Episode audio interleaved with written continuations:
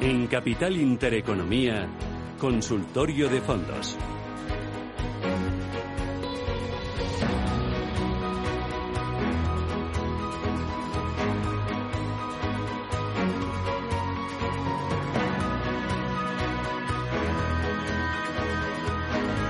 10 y 42 eh, minutos, afrontamos el último tramo de este programa mm, con la renta fija, con nuestro consultorio de fondos, con Fernando Luque, de editor de Morningstar. ¿Qué tal, Fernando? Buenos días.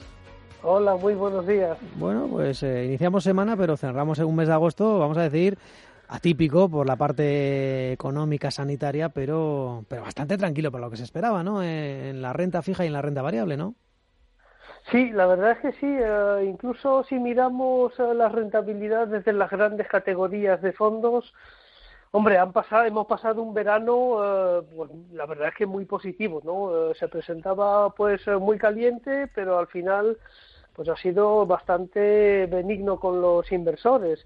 Ahora el problema es qué pasará de aquí a final de año. Yo creo que será bastante más complicado. De hecho, pues hemos visto eh, mercados que pues ya está en máximos en lo que llevamos de año, no solo el mercado americano, eh, por ejemplo en Europa Alemania estaba ya prácticamente en positivo desde principio de año, es verdad que España está ahí pues muy retrasada eh, respecto a otros mercados europeos. Eh, bueno, también hay mercados que pues están sufriendo, ¿no? Especialmente en mercados emergentes, aparte China. China es verdad que pues lo está abordando, ¿no? Y está consiguiendo unas rentabilidades pues eh, muy positivas desde el principio de año, pero vemos otros mercados como pues Brasil, por ejemplo, donde ahí pues la pérdida del real brasileño respecto al euro pues le está costando mucho y están ahí pues en negativo y, en muy negativo desde, desde enero. Bien, pues eh, es cierto, digamos que mm, esto no conllevaría hacer una apuesta por, por mercados emergentes. A ver, es que lo, que decía, en mercados emergentes pues hay pues, muchas diferencias entre unos países y otros, hmm. ¿no? Eh, si miramos lo que comentaba China y Brasil, es prácticamente lo negro y lo blanco, ¿no? Ahí, entonces ahí yo creo que la, digamos, el enfoque que hay que adoptar en mercados emergentes eh, es realmente pues un enfoque diversificado. Ahí realmente hay que pues invertir eh, diversificando entre sectores, entre países.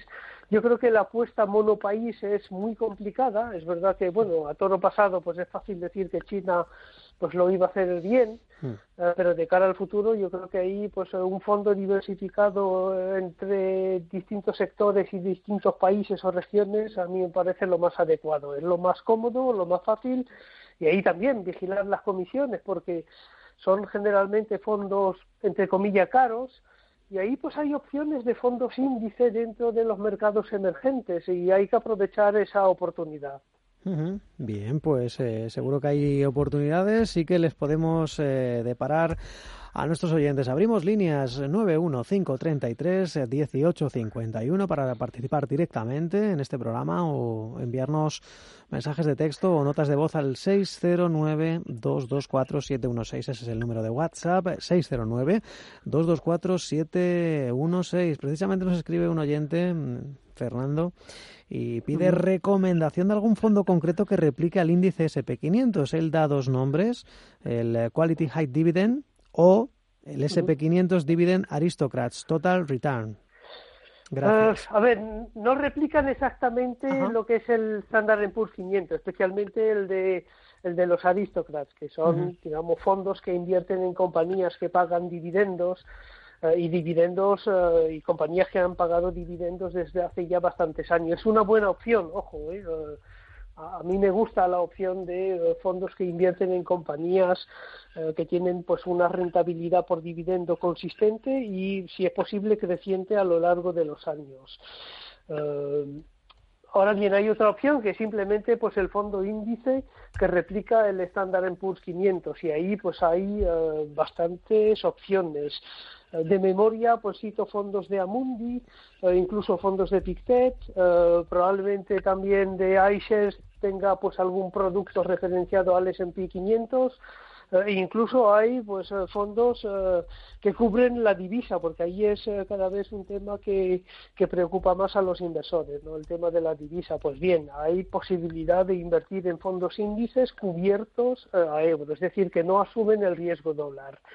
Eh, y además lo hacen con un coste francamente competitivo comparado con los fondos de gestión activa. Entonces ahí hay, eh, dentro de las posibilidades que ofrecen los fondos de invertir más o menos siguiendo el estándar en PUR 500, pues hay esa opción también, la de eh, fondos cubiertos. Bien, pues eh, una de las eh, consultas de nuestros oyentes sobre, bueno, pues índices que repiquen al eh, este índice americano. También nos escribe Marisa. Me gustaría que me aconsejaran sobre el fondo de Wall Street Top Dividend, que no va muy bien, pues bajó mucho en marzo y le cuesta recuperarse. Me pregunto si es cuestión de cambiarlo por otro también orientado a dividendos o de renta variable más defensivo, que se comporte mejor. ¿Me podría dar algún nombre? Gracias por los consejos y gracias al programa. A ver, el top dividende, no sé si es el de Deutsche Bank, probablemente sí, porque es el que me suena. Em, es ya, digamos, un fondo conservador, ¿no? En general, los fondos que pues inviertes en compañías de de alta rentabilidad por dividendo o de dividendos crecientes o de dividendos sostenibles generalmente suelen tener menos volatilidad eh, que digamos que los eh, fondos que invierten pues en el mercado en su conjunto, ¿no? ya sea en Europa o en Estados Unidos.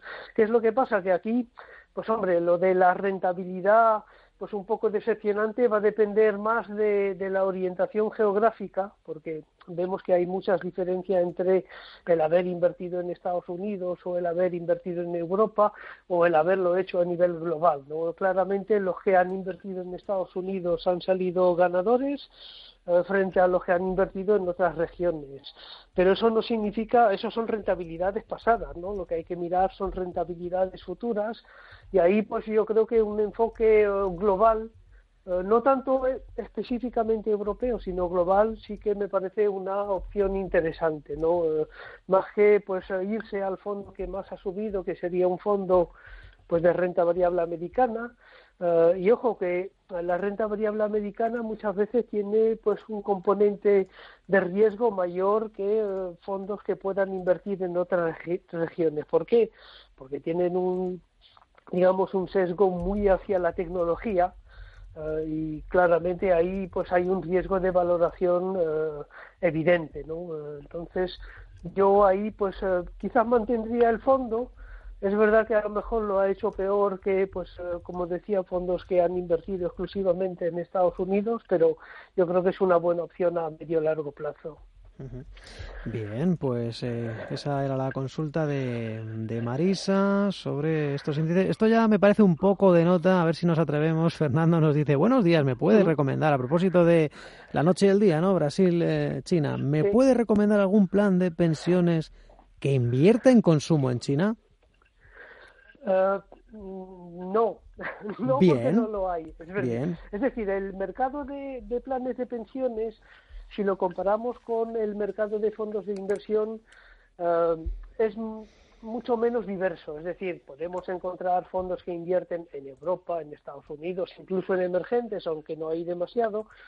Pero ya si vamos a fondos uh, monopaís o fondos sectoriales, pues ya a nivel de planes de pensiones vamos a encontrar bastante menos opciones que a nivel de fondos de inversión. Eh, entonces ahí pues eh, yo combinaría pues los dos tipos de vehículos. Eh, no es cuestión de invertirlo todo en planes de pensiones o todo en fondos de inversión, pero sí, sí que se puede ahí hacer pues un mix entre los dos tipos de, de vehículos, ¿no? Eh, y a nivel de fondos sí que hay fondos que invierten en el consumo chino. No hay demasiado, me recuerdo el de Fidelity, que quizás es el más conocido eh, y probablemente el más grande también. Entonces sí que hay opciones a nivel de fondos de inversión, pero a nivel de planes de pensiones, salvo si se me ha escapado, yo creo que no, no existe planes de pensiones eh, exclusivamente invertido en el sector del consumo en China. Pero sí que hay fondos. Bien, pues eh, tenemos un oyente, está al otro lado del teléfono, se llama Vicente y le tengo que saludar. ¿Cómo está Vicente? Buenos días. Sí, buenos días. Cuéntenos. Eh, Eh, quería preguntarles eh, por el Prudent Well, el MFS, que ahora mismo me va un poco mal con él, y luego otros dos fondos que tengo también, que es el Bailey Gifford Worldwide Used Equity Growth en la clase A, y luego uno chino que es el UBS Equity SICAF, todo China. Muchas gracias.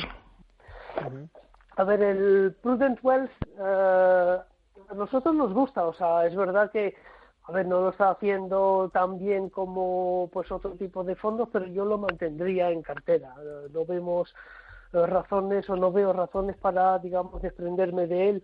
Es decir, la rentabilidad no debe ser el único criterio a la hora de decidir si mantengo el fondo o si lo vendo. ¿no? Primero, eh, cada fondo tiene que tener un papel dentro de la cartera y, claro, si ese fondo ya no cumple pues un poco el papel que uno tenía pensado para ese fondo, pues sí, ahí hay motivos para eh, cambiarlo, pero en principio eh, si no ha habido cambios en ese sentido yo lo mantendría.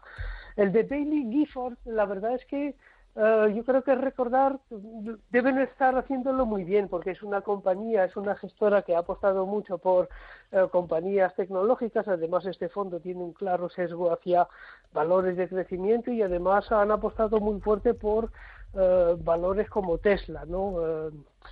bueno, a nosotros Tesla nos parece muy cara, tengo que decirlo. De hecho, es uno de los valores para nosotros más caros del mercado americano.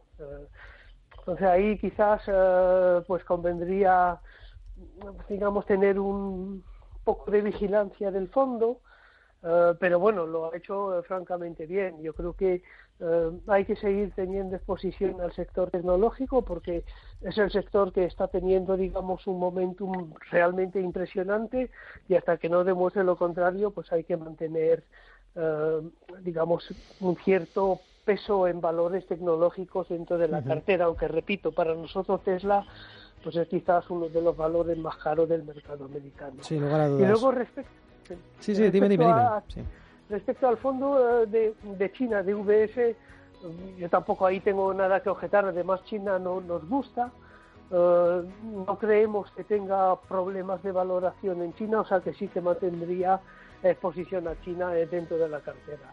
Pues lo tenemos que dejar aquí. Fernando Luque, editor de Morningstar. Ha sido un placer en este capital eh, del mes de agosto. Nos veremos en otra. Un abrazo. Muchas gracias. Un abrazo.